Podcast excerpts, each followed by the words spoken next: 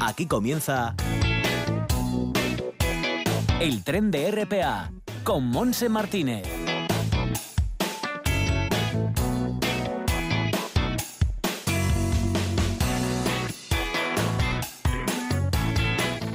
Pues sí, ¿qué tal? ¿Cómo ha ido esta mañana de miércoles día 14 de agosto? Bien, volvemos a estar juntos y lo haremos hasta las 2 en punto de la tarde. Los saludos de Arturo Martín en el apartado técnico y con hablamos en Martín. La temperatura es de 24 grados, eh, los cielos cubiertos con algún que otro claro, pero hay un bochorno tremendo, o sea, apetece tirarse al agua de cabeza, de verdad, ¿eh? que hay una sensación térmica muy alta.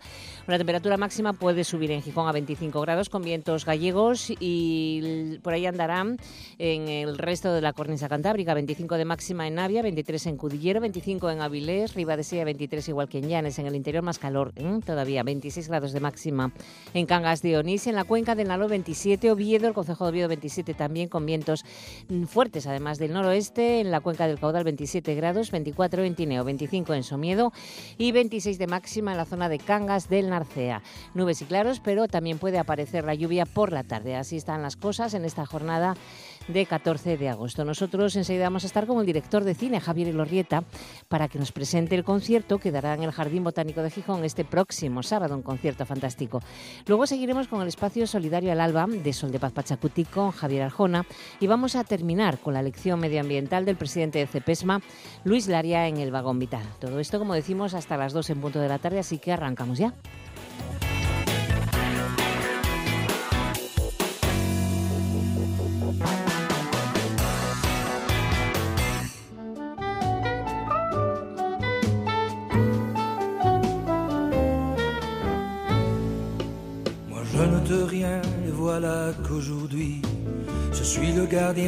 Sommeil de ces nuits. Je l'aime à mourir. Vous pouvez détruire tout ce qui vous pleura.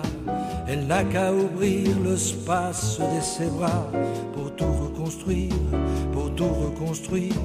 Je l'aime à mourir. Estamos escuchando a Javier eh, Lorrieta, una y diez minutos de la, de la tarde ya, y eh, su carrera profesional es director de cine, pero también compositor, guionista y publicista español. Va a dar un concierto en un lugar fantástico, como es la terraza del Jardín Botánico Atlántico de Gijón. Un concierto que yo creo que nos va a hacer vibrar, nos va a hacer sentir. Javier Lorrieta, bienvenido a Asturias. Muchísimas gracias, es una maravilla.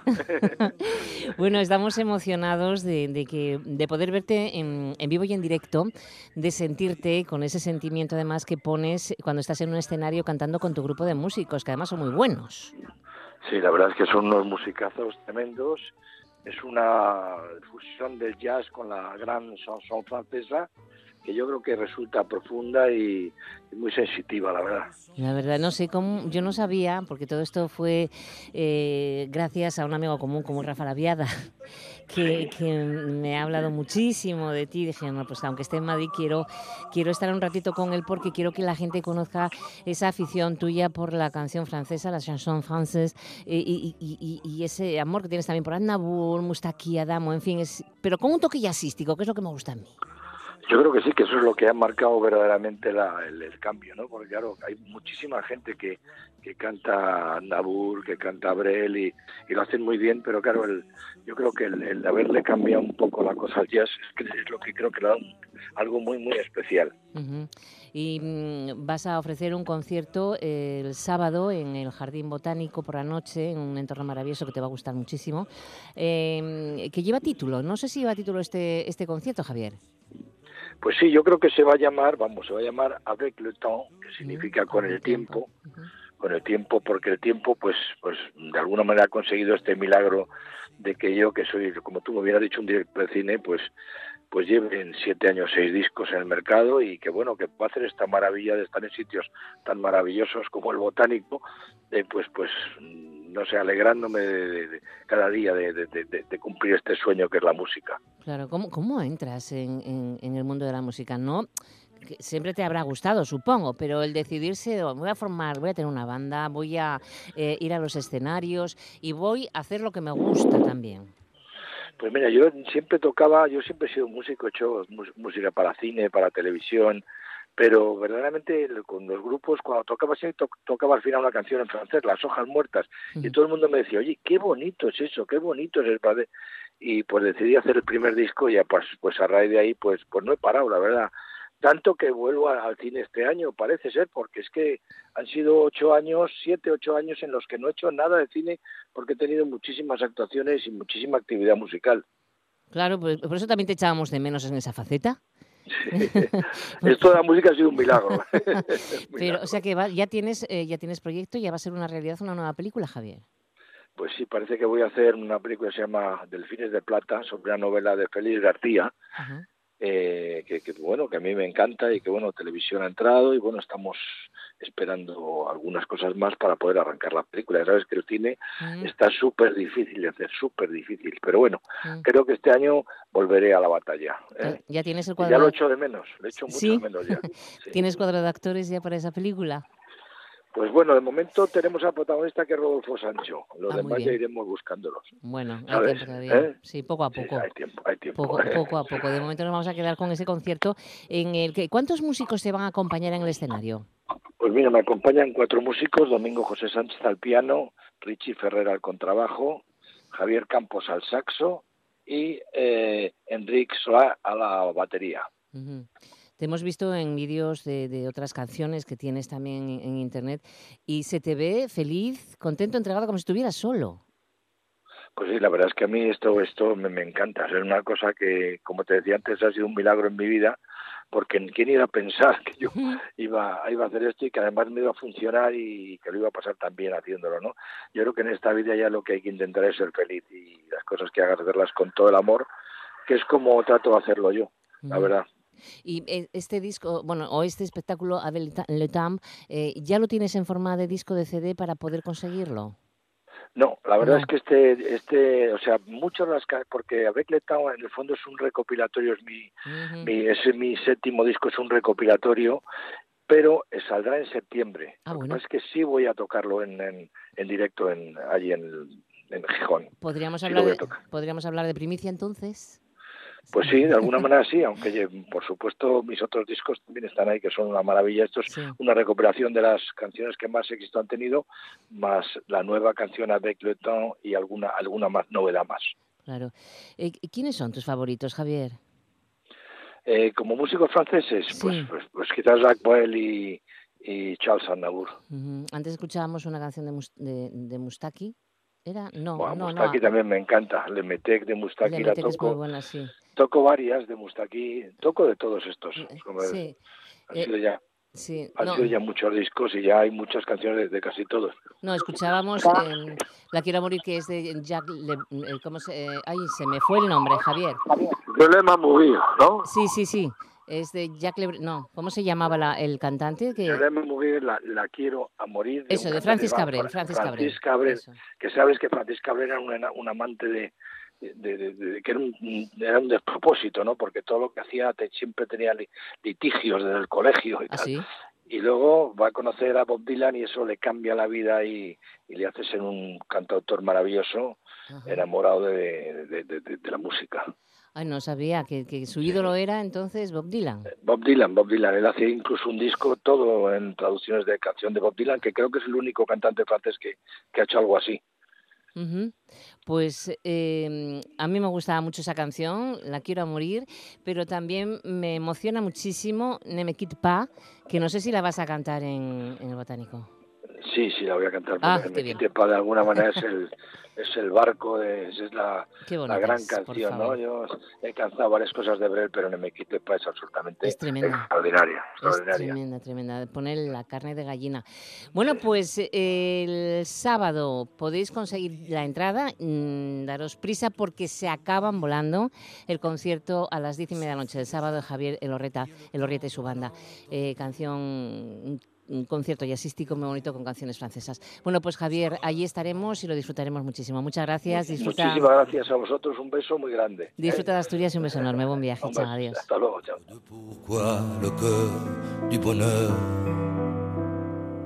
ne me quitte pas, ne me quitte pas, ne me quitte pas.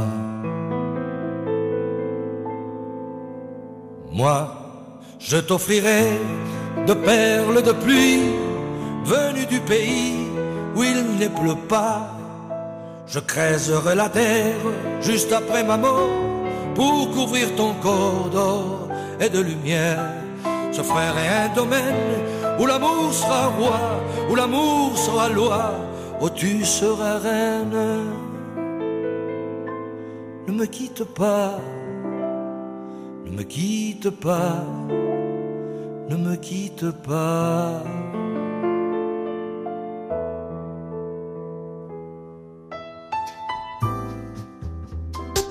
En toda Asturias, RPA, la radio autonómica.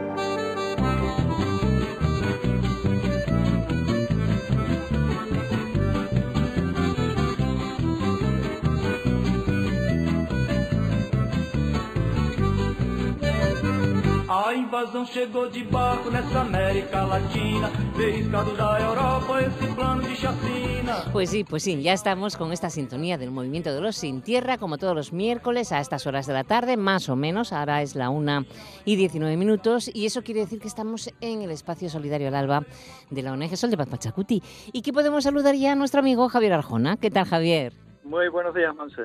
Pues aquí estamos con, con, estas noticias que nos vas a comentar y vamos a empezar, si te parece, con los fantásticos, maravillosos, extraordinarios Ventolin. Siguen los preparativos de la Ventolin con la, nueva, con la 9 para París. Exactamente, y, y, y fue fabulosa en verdad la, la presentación que hicieron el lunes la charanga Ventolín en el Café de Macondo sobre lo que van a hacer en París de, del 22 al 27 de agosto. Bueno, pues contarán, bailarán, tocarán muchas cosas, no sé, se lo pasarán Mucha bien. poesía, mucha música y luego hicieron también un pequeño relato, poca palabra, para explicar ¿no? lo que van a hacer de solidaridad con la 9, de recordatorio con la 9, que es la novena compañía de la segunda división blindada de Francia Libre, aquel contingente militar eh, a cuyo mando estaba el general francés Leclerc, pero cuyos componentes eran españoles uh -huh. y tuvieron la oportunidad de, de, participar muy activamente en la liberación de París del nazismo. Hicieron prisionero al militar nazi que ostentaba el mando de aquella ocupación extranjera y, y, después seguir en el resto de la guerra, porque no acabó ahí la cosa, ¿no? Hasta Alemania y al llamado nido del águila, donde muchas veces se, había refugiado Hitler, hasta, hasta el punto extremo de que de los 146 españoles eh, que había en ese, en ese grupo, al acabar la guerra solo quedaban 16 vivos. En fin, gustó mucho la presentación poético-musical que han tenido que propuestas, tal vez puedan, propuestas de que la repitan con pensionistas, con otros lugares y geografías asturianas, aunque seguramente que tendrá que ser al regreso de París, cuando la Ventolin asturiana y la invisible francesa pues rindan ese homenaje musical a la 9 en varios lugares de París junto al Sena. Pues nos, nos, traerá muchas noticias y nos contará muchas cosas a la vuelta, seguramente. Nosotros, mientras, mientras tanto, seguimos con la actualidad, Javier, porque una vez celebrado el Día Internacional de los Pueblos Indígenas, los asuntos indios pues sigue, siguen de actualidad. De mucha actualidad, aunque parezca que están lejos, no muy lejos. Recordemos que se colocaba la huipala indígena, la bandera de los muchos colores, en el balcón del Ayuntamiento de Langreo, que hubo hermosos bailes el viernes en el Begoña de Gijón, eh, en sintonía con este reclamo de derechos de los pueblos indígenas y del Día Internacional. Y que habíamos comentado, por ejemplo, la semana pasada, que las mujeres indígenas de Brasil habían comenzado una marcha. Esa marcha sigue, continúa, señalando a Bolsonaro, el único presidente de la historia después de las post-dictaduras militares, que ensalza a las figuras de la dictadura militar, que tiene por héroe a militares condenados por torturas y que arremete contra los pueblos indígenas de Brasil, con unas políticas tremendas de exclusión, incitación al odio, al racismo, a la violencia, al mismo tiempo que acentúa la deforestación del pulmón del mundo, de la Amazonía. Así es que, bueno, el bolsonarismo es el neofascismo adaptado al Brasil del siglo XXI, está escribiendo hoy el historiador portugués Ricardo Biel, y las mujeres indígenas de Brasil, que estaban allí mucho antes de que llegara Bolsonaro, están dando otra lección de coraje y de dignidad. Están denunciando las políticas ecocidas y etnocidas de este gobierno, ayer fueron recibidas en la Cámara de Diputados de Brasil, que está en Brasilia, se juntaron a la marcha de las margaridas, que es las margaritas en, castellano, que son mujeres rurales, y a las quilombolas, que son negras, mujeres del campo, el bosque, las aguas y la ciudad, juntas por la madre tierra. Eh, era el lema de, de ayer. En otras geografías, por ejemplo, la UNIC, la Organización Nacional Indígena de Colombia, se ha declarado en estado de emergencia humanitaria por el asesinato continuado de sus líderes. Uno de ellos, recordemos, Abel Coicue, estuvo aquí en el tren y también ha recibido amenazas de muerte estando en Asturias.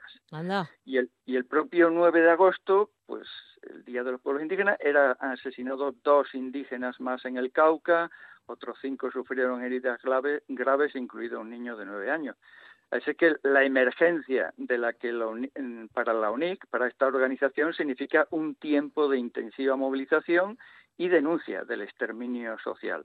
En otra geografía, a modo de ejemplo, pues a final de julio se había realizado en Esmeraldas, costa de Ecuador, en el teatro que lleva el nombre de Mama Dolores Cacuango, una lideresa histórica de, los indígenas de Ecuador, el Congreso del Ecuarunari. ¿Qué es el Ecuarunari? Es la organización indígena de la Sierra de, Ecuador, ¿no? Y allí se elegían nuevas autoridades, lo cual es tradicional, se establecían los mandatos, que son acuerdos para una actuación colectiva en la siguiente fase, hasta el año 22, incluyendo movilizaciones contra el, las políticas neoliberales del actual gobierno de, Ecuador. Y ayer, eso fue en julio, ¿no? Pues eh, ayer teníamos la invitación a la toma de posesión de estas nuevas autoridades en el complejo arqueológico Ingapirca, que está en el cantón Cañar, Cañar a las nueve de la mañana. Obviamente no, no pudimos llegar hasta allí, ¿no? Nos llegó la invitación y nos quedamos con las ganas. Pero a, modo de ejemplo, ¿no? Dicen, seguros de contar con su valiosa participación para el fortalecimiento de nuestras organizaciones, anticipamos nuestros agradecimientos por el Consejo de Gobierno, don doctor Carlos Sucuzoñay. Es el nuevo presidente de la Confederación de Pueblos de la Nacionalidad Quichua del Ecuador. Bueno, pues eh, lo que hablan de mandato o acuerdo dice eh, llama a, respetar, despertar y consolidar el Estado plurinacional que está reflejada en la Constitución de Ecuador, la defensa de los territorios de las comunidades indígenas y campesinas, la movilización contra la minería a cielo abierto y la defensa del agua, en fin, sensibilizar a las comunidades eh, para no usar el plástico de un solo uso y así proteger a la Pachamama, es decir, una especie de programa amplio, ¿no? Y ese congreso mandata a sus comuneras, comuneros, que es como se llaman a sí mismos, a los dirigentes, a movilizarse contra algunas acciones neoliberales del actual gobierno. Queremos recordar que la presidenta que salió, saliente, es Blanca Chancoso. Y Blanca, Blanquita estuvo aquí en Asturias, es una de las más conocidas del movimiento indígena. Dirige la Escuela de Formación de Mujeres Dolores Cacuango, otra vez el nombre de esta histórica, ¿no? Y había sustituido en la presidencia a Yacu Pérez, del cual comentamos aquí en el tren que había sido electo por otro tipo de elecciones generales, prefecto o gobernador de la provincia de Azuay, capital Cuenca, y que a los pocos días, que lleva muy pocos días de gobernante prefecto, gobernador, ha, sido, ha seguido participando en los trabajos comunitarios, que allí llaman mingas, son parecidas a nuestras sextaferias y andechas, ha iniciado la plantación de un millón de árboles y ha establecido medidas de gobierno para defender el agua, empezando por una consulta popular amplia en todo el departamento. Así que cuando hablamos de pueblos indígenas estamos hablando también de acciones como esta, de la marcha de mujeres indígenas de Brasil, la renovación de autoridades indígenas en el Ecuarunari de Ecuador o la gestión de una prefectura como la que ostenta Yacu Pérez en, en Azuay, cumpliendo con los derechos indígenas que reconoce la ONU. Y en relación a esos derechos, eh, ya habíamos dicho que está abierto el plazo desde el día 9 para presentar propuestas al premio Notasol. Y eso se puede ver en todos los detalles en la web miradorio.org. Pues em, seguimos avanzando. Eh, ¿Y qué pasa con los asuntos del rescate de personas en el mar? Que, la verdad es tremendo. O sea, es una tragedia que es tremendo. Una tragedia de máxima actualidad. Las personas que huyen de guerras, de saqueos y en los que Europa pues no quiere, parece ser que sus vidas sean protegidas. Lo mencionamos la semana pasada muy ligeramente, pero no se ha resuelto todavía. Llevan 13 días metidos en esos barcos. Eh, los gobiernos europeos, a donde los rescatados dirigían sus denuncias, ha habido un conato de huelga de hambre en uno de los barcos, aún no ha surgido ninguna solución, ninguno de los gobiernos europeos ha pedido formalmente, que es lo que tienen que hacer, a la Comisión Europea la coordinación de las negociaciones para que se permita el desembarco de las 147 personas que están a bordo del Open Air y 356 que han sido rescatadas por el Ocean Viking, que es de Médicos Sin Frontera y de otros y también el gobierno español, porque es el estado bandera del barco Open Arm. Tampoco ha cambiado su posición. El Ejecutivo se niega a intervenir en Bruselas para acelerar el traslado a puerto de los migrantes a bordo. No acepta acoger a los menores que han manifestado su necesidad de solicitar asilo, según dice la CEAR, y la tensión aumenta en alta mar. Todo sigue igual en los despachos donde se debe encontrar solución. La ONU, la Agencia de Naciones Unidas para los Refugiados, ayer martes realizaba un llamamiento a los gobiernos europeos para que permitan ese desembarco, presten asistencia humanitaria a esas 507 personas. Dice, muchos son supervivientes de terribles abusos en Libia, lo dice la ONU, y proceden de países de origen de muchos refugiados. Necesitan ayuda humanitaria, asistencia humanitaria, y algunos han expresado su intención de solicitar protección internacional. Abandonar en alta mar a gente que ha huido de la violencia de Libia con este tiempo, porque anuncian tormentas, significaría causarles aún más sufrimiento, dice y el ACNUR acaba diciendo se debe facilitar inmediatamente un puerto seguro, repartir la responsabilidad entre los diferentes estados para acogerlos una vez hayan desembarcado. En fin, el organismo de Naciones Unidas ha recordado que recientemente los migrantes en la zona han sufrido dramas como el bombardeo a un centro de detención en Trípoli, en Libia, donde murieron medio centenar, o el fallecimiento de otros 150 en el peor naufragio ocurrido en el Mediterráneo central en lo que va de año. Así es que hay un señalamiento también de, recordatorio de que hace poco más de un año el gobierno español pues había tenido el prestigio, digamos así, de desembarcar 600 personas del Aquarius, pero ahora se está negando a los ofrecimientos de autoridades como Valencia o como Cádiz. Hace pocas semanas Conocíamos el caso de la capitana alemana Carola Raquete, que sin permiso decidió atracar ¿no? en Lampedusa y, dar, dar salida y, acogida a los 40 migrantes que llevaban 17 días en su barco a la deriva. Y otro barco, el Alan Kurdi, cuyo nombre recuerda aquel niño ¿no? que apareció en las costas griegas, con 40 migrantes a bordo, sí pudo desembarcar hace más eh, de una semana en Malta tras un acuerdo de reparto con otros países europeos. La Organización Mundial de las Migraciones y el ASNUR vuelven a llamar la atención mm, mm, de los gobiernos, mm, piden que no se criminalice a las ONG que están salvando vidas. El propio Frontex, eh, ese organismo de las fronteras eh, de tipo militar, asegura que hay 30% menos de llegadas de migrantes que el año pasado y sin embargo no hay solución. Y finalmente la Asamblea General de la ONU ayer mismo enviaba una carta a nuestro presidente, Pedro Sánchez. Eh, estimado presidente del Gobierno en funciones, estimado Pedro Sánchez, nos dirigimos a usted para comprobar la desesperante inacción, todo ese texto que puede verse por Internet, para finalmente solicitar a nuestro gobierno que haya una acción inmediata para, para resolver el caso de todas estas 500 personas que están a bordo de estos dos barcos. Y más que, que, que, seguramente van a encontrar, ¿eh?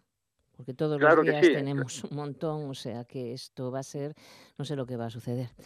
Claro, esa, esa, es la inercia, ¿no? Que se corta ahí al no haber una solución. El la CEAR está planteando varias soluciones a corto y a medio plazo, porque esto no se resuelve de un día para otro, ¿verdad?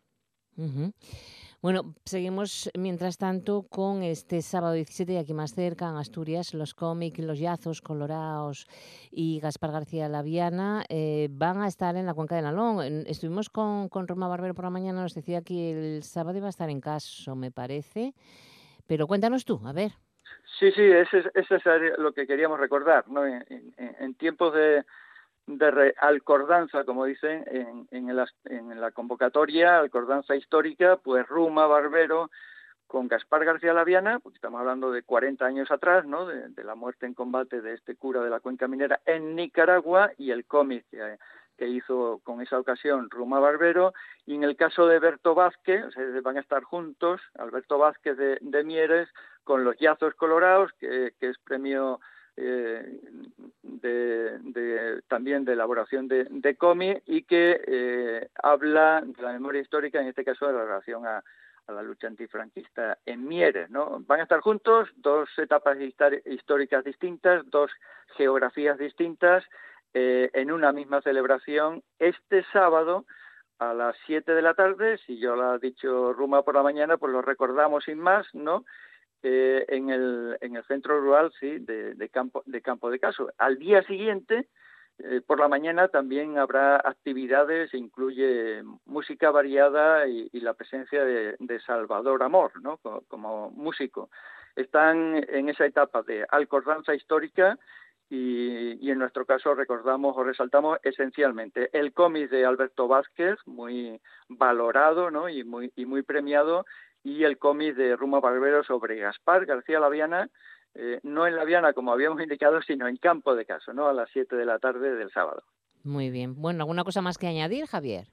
Eh, dejamos para el próximo día, pero lo, habíamos mencionado, las elecciones en Guatemala sí. han puesto 30% solamente de participación, es decir, mucha abstención la victoria de un gobierno derechista, Gian Matei se llama, que tiene bueno, antecedentes variados, como para comentarlo, eh, que empieza o toma posesión el, el, año 20, o sea, el año que viene en enero, de, aquí a entonces hay una transición y el rechazo de muchas, eh, algunos paros que se están dando ahora mismo de rechazo a esas elecciones. Vamos a comentarlo la semana que viene, si te parece. Perfecto.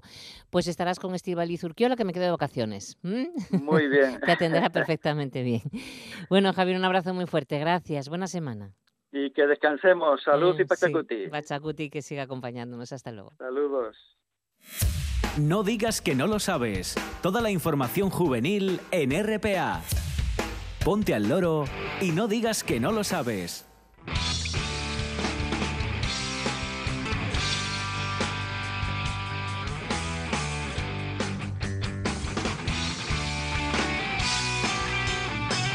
Bueno, pues vamos con película porque el Ayuntamiento de Corbera nos ofrece dentro del ciclo de cine en la calle eh, una proyección para hoy. Eh, será en los campos que se estrena como sede del ciclo que este año el Ayuntamiento ha ampliado, tanto en número de sesiones como en localizaciones. Eh, por lo tanto, la película que hoy veremos es Campeones en el aparcamiento del Prado de la Fiesta de los Campos en la Plaza Corbera a las diez y media de la noche y con carácter gratuito. El ayuntamiento instalará para la ocasión 400 sillas sin numerar y una pantalla de gran formato. Pero bueno, por si acaso puedes llevarte una silla, ¿eh? por si acaso se acaban las sillas, puedes llevar la tuya de casa. Y nos vamos también ahora hasta la Universidad de mm, Oviedo porque esta tarde a las 5, de 5 a 7, se va a celebrar el Día del Maestro de Educación Infantil y Primaria en el STAM que tiene en la Facultad Padre Oso en la entrada de la lonja del Palacio de Congresos en la Feria en Gijón. Los alumnos de la titulación contarán cuentos y expondrán sus trabajos como booktubers en las pantallas de televisión. Y también a las cinco y media, cinco y media, seis y media, se impartirá en el stand de la universidad el taller para peques titulado Carreras de Colores. Por otra parte, la Fundación del Transporte Sanitario de Asturias, hoy a las 5 de la tarde, tiene otro taller, eh, coincidiendo con el Día del Deporte, un taller de iniciación a la primera intervención en emergencias, ámbito deportivo, con la colaboración del Patronato Deportivo Municipal de Gijón. Será en la sala de videoconferencias del Palacio de Congresos del recinto de la feria. En este taller van a participar de forma gratuita hasta 30 personas previa inscripción. Te digo el teléfono por si quieres, ¿eh? 682 840973. Si no, puedes ver la página web de la Fundación del Transporte Sanitario en Asturias. Y luego tenemos en el Jardín Botánico en Gijón concierto y miércoles a las 8 de la tarde. Eh, no, las, a las 8 abren las puertas, pero el concierto empieza a las 9 de la noche y van a ser los axolotes mexicanos. Si hay un grupo en la actualidad que pueda ser símbolo vivo de la insultante e impertinente rebeldía que vive adosada a la juventud más irreverente, esos son sin duda, nos dicen, los axolotes mexicanos o ajolotes mexicanos. No sé por qué la X en México se pronuncia como J, o sea que serán ajolotes mexicanos. Van desde el punk trastornado al pop electrónico más maquetero y juguetón con energía y mucha solidez, nos dicen. Por lo tanto, ya sabes, concierto a la, esta tarde a las 10 en el Jardín Botánico Atlántico en Gijón. Y luego en Puerto Rasón Valle del Río Negro, en el municipio de ayer, comienzan el viernes las fiestas del Rasón. En Gijón también, en el stand de la, feria, eh, el stand de Gijón del Ayuntamiento de la Feria, tenéis eh, también montaje de tienda de contubernio para la gente, para la gente joven. Y en la Viana también llega el día de la procesión. Es hoy día 14 de agosto, pero hay un montón de fiestas ¿eh? a lo largo de todos estos días de agosto en la Viana. Y con esto lo dejamos porque a estas horas, 1 y 38, tenemos el vagón En RPA, no pierdas el tren, ponte al loro y luego no digas que no lo sabes. Un espacio que patrocinan las oficinas de Sama del Langreo, San Martín del Rey Aurelio, Laviana, Mieres, Ayer y Lena, con la colaboración del Principado de Asturias. El Vagón Vital con Luis Laria.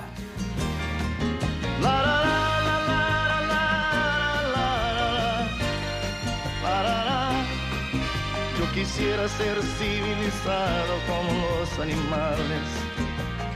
Pues sí, eso es lo que queremos, ser civilizados, pero que todos sean civilizados como los animales.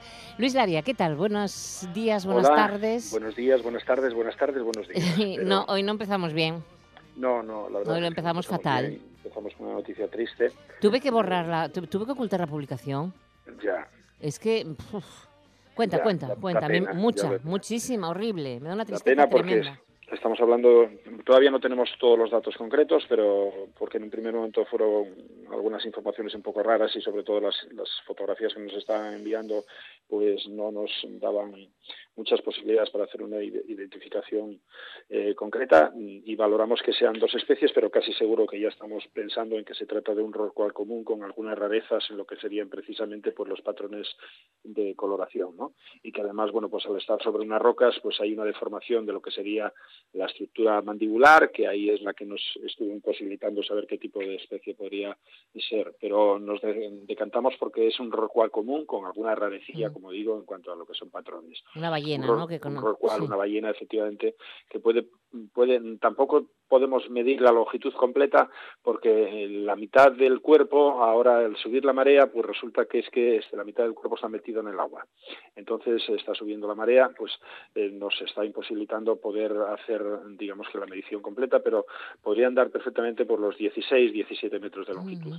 Y murió de una forma dramática, porque imagínate que, bueno, pues en este caso Domingo Suárez, que era un pescador que estaba con una embarcación, pues en las las cercanías una embarcación deportiva, pues eh, en aquella zona que hay varias calas, porque es la zona de Salave, hay una playa que se llama la playa del Figo, y justo al este, pues ellos estaban en esa zona y sentían, cuando estaban pescando, sentían a lo lejos unos impactos tremendos, unos golpes tremendos y no sabían qué podía ser, si es que estaba cayendo algo del acantilado, si que estaba pasando, pero después se fueron acercando y vieron que había una aleta inmensa que se estaba moviendo encima del agua y ya varada eh, y en el agua pues estaba claro pues dando unos golpes contra el agua tremendo y después todo el cuerpo contra las rocas y sangrando muchísimo. Efectivamente salpicando todo aquello de sangre o sea un, muy triste o sea una agonía tremenda dantesco dantesco dantesco da una pena da una pena inmensa porque además son animales que tienen bueno bueno es increíble y bueno, pues eh, ahora mismo tenemos aquí personas para que hacer un reportaje fotográfico,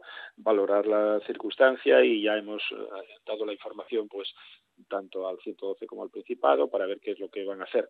Obviamente, bueno, pues habría que sacarla de la zona y yo que siempre digo que una muerte de estas no debe de ser gratuita nunca y ya que por desgracia se muere, pues que ese esqueleto tendría que servir para que pues un museo pues lo pudiera tener, ¿no? Y bueno, pues así es lo, es lo que hemos expresado precisamente al Principado, que ahora precisamente pues tenemos unos nuevos gobernantes, tenemos unas personas que yo creo que van a tener sensatez y que van a hacer lo contrario a lo que se estuvo haciendo en estos cuatro o cinco últimos años, que era descartar absolutamente cualquier tipo de acción que pudiese representar algo positivo para el medio marino. Eso nos lo dijo, perdona que te interrumpa, ayer tuvimos a Roberto Arta Sánchez y también dijo lo mismo. Claro. Que ojalá este nuevo equipo de gobierno haga lo que no se hizo en cuatro o cinco años, ¿no?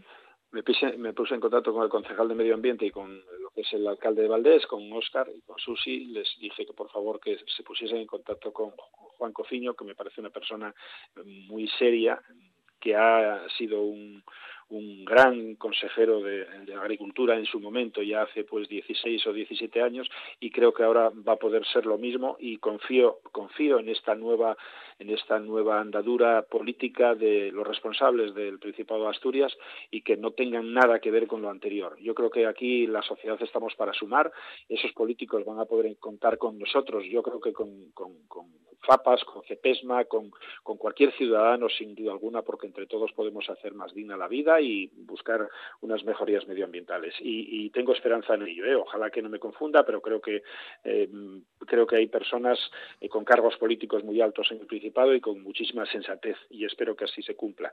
Decir que bueno pues que esta es una situación en la que realmente pues cuando estábamos hablando en un primer momento pensábamos en un rol boreal por una curvatura de la cabeza, una curvatura bastante extraña y que bueno pues ahora yo creo que con todas las imágenes que estamos recibiendo, ahí tengo a mi hijo y las personas, bueno pues estamos pensando que se trataría de un rorcual común, como digo, con algunas rarezas. El rorcual común es el segundo animal más grande que existe en el planeta, puede alcanzar hasta los 23 metros de longitud y realmente solamente está superado por lo que sería la ballena azul, ¿eh? o sea que imagínate. Ya lo sé.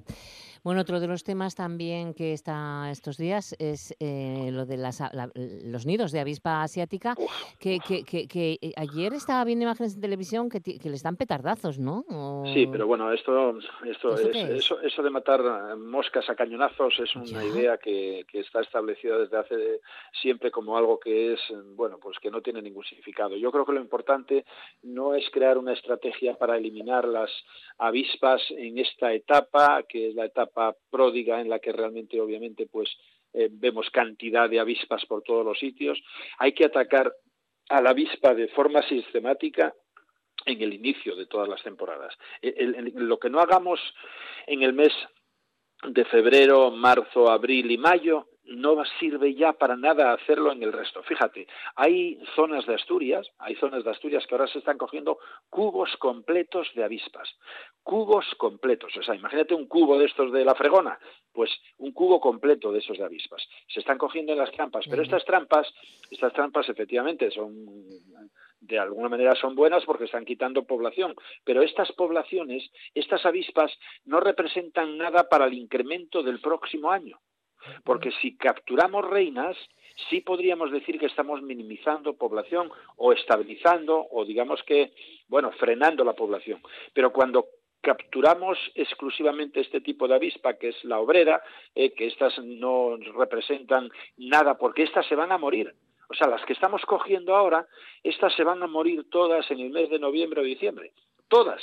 ¿Qué puede ocurrir? Que efectivamente ahora hay avispas de estas que estamos capturando en las trampas que lo que pueden estar haciendo es un daño importante porque están matando abejas. Cogen a las abejas y las matan, que son un alimento para crear también para las larvas. Pero lo importante, lo importante, absolutamente lo importante, es atacar a la avispa asiática en los tres primeros meses, que es cuando realmente comienza a proliferar eh, los nidos primarios y son las reinas las que los hacen. Eh, Podríamos poner un ejemplo. Imagínate que eh, pues tenemos una enfermedad que es mortal, pero que esa enfermedad mortal en los tres primeros meses, si la atacamos, resulta que mm, queda crónica o desaparece. Claro, pero si esperamos un año o dos años, como hemos esperado, porque también estos gestores políticos anteriores, precisamente en el año 2016, 15, 16 y 17, cuando nosotros estábamos luchando para que realmente hubiese una alternativa digna para evitar la proliferación de las reinas, no querían trampear. De hecho, tenían prohibido el trampeo hasta el mes de mayo. Eso es el absurdo más absurdo que alguien puede tener en cuenta. ¿Cómo es posible que no se quieran trampear en esos meses cuando realmente además vamos a hacer minimizar el porcentaje de otros insectos que van a caer en las trampas. Porque claro, el problema de poner trampas es que en muchísimas ocasiones, pues en muchísimas de esas trampas cae una gran cantidad de otros insectos que aunque realmente no les demos ningún valor, son muchos de ellos polinizadores también. Claro, lo tienen. Cada, cada, cada individuo, cada ser vivo tiene su, su, papel en el planeta. efectivamente. ¿Y cuándo es cuando más caen? Pues en las etapas de más calor. Los insectos se mueven mucho más en las etapas de más calor. Por lo tanto, el trabajo más importante que se puede desarrollar para la avispa asiática es investigar, investigar, investigar. Pero paralelo, hacer el trampeo en los meses de febrero, marzo, abril y mayo. Eso lo, lo hemos pedido nosotros desde el año 2015, 16 y 17. Y sin embargo, no nos han hecho caso. Ahora, claro, ahora sí, ahora ya lo hacen desde el año pasado. Pero hemos llegado tarde y entonces al llegar tarde a una situación de estas, ahora estamos en un punto extremo en el que realmente va a ser muy complejo lo que va a ocurrir con la avispa asiática en los próximos tres o cinco años. Llegará un momento en el que la avispa asiática va a ser una especie más de nuestro territorio y que incluso las abejas, aquellas que queden, van a ser capaces de luchar con contra ella, posiblemente, porque tiene que terminar habiendo un equilibrio biológico. Pero mientras tanto, digamos que la catarsis que se está generando ahora mismo. Imagínate ahora cuando comiencen a caer las hojas de los árboles y, y a ver la gran cantidad de nidos que incluso tenemos. A veces dices tú, oye, pero yo no sabía que habías tenido al lado de mi casa. y resulta que solamente a, a, 15 metros de tu casa puedes tener un nido que es como cuatro balones de fútbol juntos. Son inmensos, son muy grandes. Claro, y entonces, ¿qué ocurre? Si nosotros atacamos en los tres primeros meses del ciclo biológico de la, de la, de la avispa, automáticamente sí que podemos minimizar. Pero hay que hacerlo de una forma exhausta. No, hay no, no podemos descansar porque la situación va a ser dramática. Sin duda alguna, no lo, toma, lo estamos tomando a broma. Es igual que cuando hablamos del cambio climático, hablamos del plástico, hablamos de todo esto. Y yo estoy cansado de escuchar cuando estás dando una charla que siempre salta alguien, alguien diciendo que bueno, que no lleva tanto, que no, que no sé qué, que no sé qué más. Pero claro, después pasan los meses y pasan un par de años y después esa misma persona persona te dice, oye, pues sí. Pues sí, era para tanto. Lo siento, estaba confundido. Sí, era para tanto. Oye, eh, también la sarna en los raposos parece ser, dice el Fapas, ¿no? Que está diezmando, ¿no? La sarna de nosotros, eh, la sarna, eh, por ejemplo, en los raposos y en los corzos. ¿eh? En los corzos está. Hubo, hubo, unos años que en la zona de mm, del Aramo desaparecieron muchísimos corzos y rebecos. ¿eh? los corzos están padeciendo lo que es el gusano de nariz, que ese pues es un, es un parásito que le está generando unos problemas muy graves, muy graves, además se vuelven locos porque imagínate eso que lo tengas ahí metido en las fosas nasales, etcétera. Bueno, eso es increíble, es, es, es, calamitoso de verdad. Y también tienen sarna, igual que los rebecos tienen también mucha sarna en algunas ocasiones. En el caso de los zorros, en el caso de los zorros, los raposinos, ahora estás viendo raposinos por aquí, que bueno, a lo mejor aguantan los primeros meses sin sarna, pero después, en cuanto alcanzan un poquitín la edad adulta, que pasa un año, año y pico, tienen por ahí contactos y automáticamente comienza a proliferar una, un tipo de sarna que además es increíble, porque además también les afecta después, hay una caída inmunológica, tienen, por ejemplo, moquillo, etcétera, pero se quedan sin un solo pelo. Y ver, ver un, yo me acuerdo cuando hace pues 15 o 16 años aparecía algún raposo que venía totalmente pelado.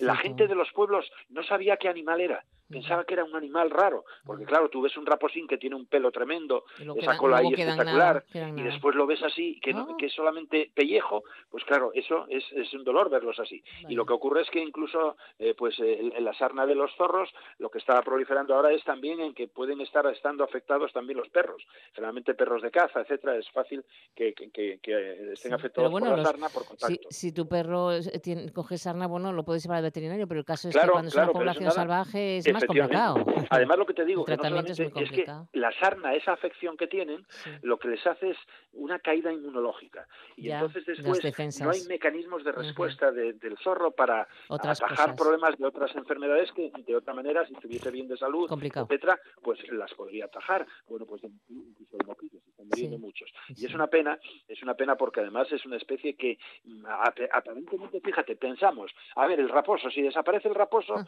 no pasa nada. ¿Cómo? ¿Cómo? no podemos decir eso. Sí, sí, no sí, podemos no, decir no, eso. no, no, no, No para pueden- nada. porque además es un gran equilibrador de especies que en un momento determinado pueden tener un- una eclosión tremenda. Por ejemplo, el raposo come una ingente cantidad de ratones, una ingente cantidad de ratones, de topos, de depredadores pequeños. O sea, es, es, un, es un equilibrio. Claro, es un equilibrio, Eh, eh, Es una especie más que equilibra la naturaleza. Y claro, si desaparece el raposo, pues te aseguro que muchos de nosotros, los que vivimos sobre todo, obviamente, en zonas rurales, vamos a tener consecuencias también. O sea, que tenemos que intentar minimizar eso. Claro, yo quería preguntarte an- an- antes de que llegue la hora, que nos quedan un poco minuto, pero ¿sabes qué encontré antes de ayer que, que salió en, en mi prau? Sí, sí, sí lo, sí lo sé. Ah, Aunque no me lo hubieras dicho, pero te lo voy a decir. Sí. Y te lo voy a decir porque precisamente a esta noche, Sí. a las eh, diez y media de la noche, pues eh, Loki, que es Mm. el mastín, el Sí. mastín que es un cachorro, pero que es una mole de ochenta y tantos kilos, Sí. pues por la noche, ahí en algunos sitios donde resulta que empieza a ladrar y ladrar y ladrar, sin moverse de un sitio. Mm. Y venga a ladrar y ladrar y ladrar y ladrar. ¿Y sabes lo que es? Una comadreja. No, no, en este caso no es una comadreja. Erizos. Ah, bueno, sí, Los- los erizos, erizos, lo- ¿y los sabes tengo lo que yo hacen? siempre. sí. Vienen a comerle al cacharro del Claro, perro. yo les pongo comida de perro, gato. Claro, a- arrima la nariz allí y si se pincha, pues claro, les tiene respeto y entonces empieza a ladrar a ver si se levanta por ahí. Sí, sí, no, yo tengo. Bueno, y por la mañana casi piso uno al venir para acá.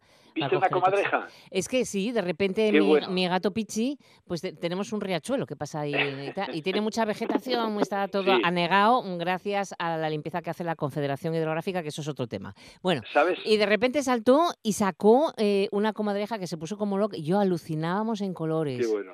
qué Y, bueno. y encima nosotros intentábamos eh, separarlos, porque Sí. claro, es muy, es muy agresiva, Sí, sí, y claro. que se fuera para, para, para, para la zona del río, los matorrales y todo Sí, eso. matorral. Y se te ponía de patas y se te enfrentaba así.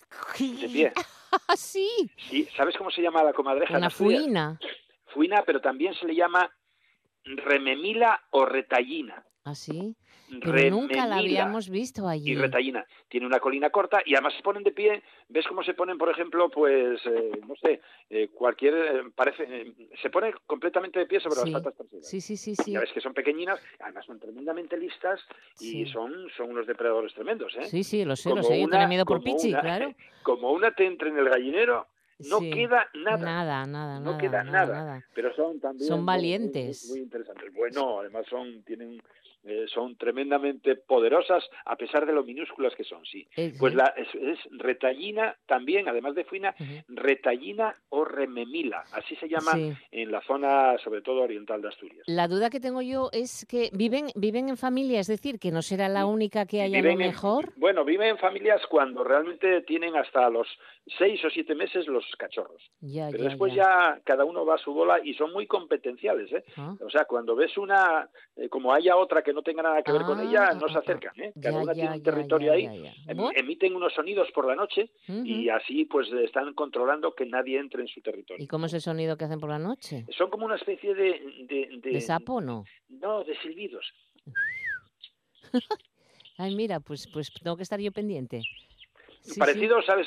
Y son terminan muy en secos, Sí, parecidos espera que te pierdo. ¿Parecidos a...? a los de la nutria. Ah, vale, vale, vale, vale, vale. Más, Pues no más, sé, porque hacía, pues. hacía tiempo que hace tiempo que no vemos las gallinetas y algún pato, no sé yo. Bueno, No sé yo. Hombre, no, pero ¿sabes qué pasa? ¿Qué? Que no, no te come el pato, ¿eh? Lo mata. No, lo que hace es va al cuello Sí. y ahí pues eh, mordisquea, saca sangre y algo de carne también come, pero pero no, no, no, no te puede, ¿Que claro. se alimentan de sangre solo? Eh, no, no, de sangre y también eh, en este Carne, caso comen, proteína. eh, y comen, también comen invertebrados, eh, comen por ejemplo incluso hasta saltapraos están comiendo Sí. en muchísimas ocasiones, Sí. pero también comen ratones, comen, Claro, son, claro. son muy oportunistas. Pues mira, por ahí tenemos un nuevo individuo. Muy bien. pues es emocionante la naturaleza, Sí, la verdad. Y hay que cuidarla bueno. muchísimo. Y ya que hablamos de ello, que no, si veis alguna culebra, dejarla pasar, dejarla, no matéis a Que nada. sí, que sí, que ese mito de que todos son víboras es mentira. Y aunque sean víboras, si no las tocamos, si no les, eh, No, nos metemos con nos ellas, tienen mucho nada. más miedo a nosotros, ellas, que Bueno, nosotros a ellas. Claro, bueno, claro, Me gustaría ver qué se dice una víbora a otra cuando nos venga a nosotros. Uy, uy, uy, vi a una señora ahí. ¡Ah! Oye, que me quedo de vacaciones, pero quedas en buenas manos con Estíbal y Zurquiola. Muy bien. ¿De Pues acuerdo? venga, que disfruten muchísimo. Venga, y tú cuídate mucho. Un beso muy fuerte. Luis. Chao, Hasta chao. luego, hasta luego.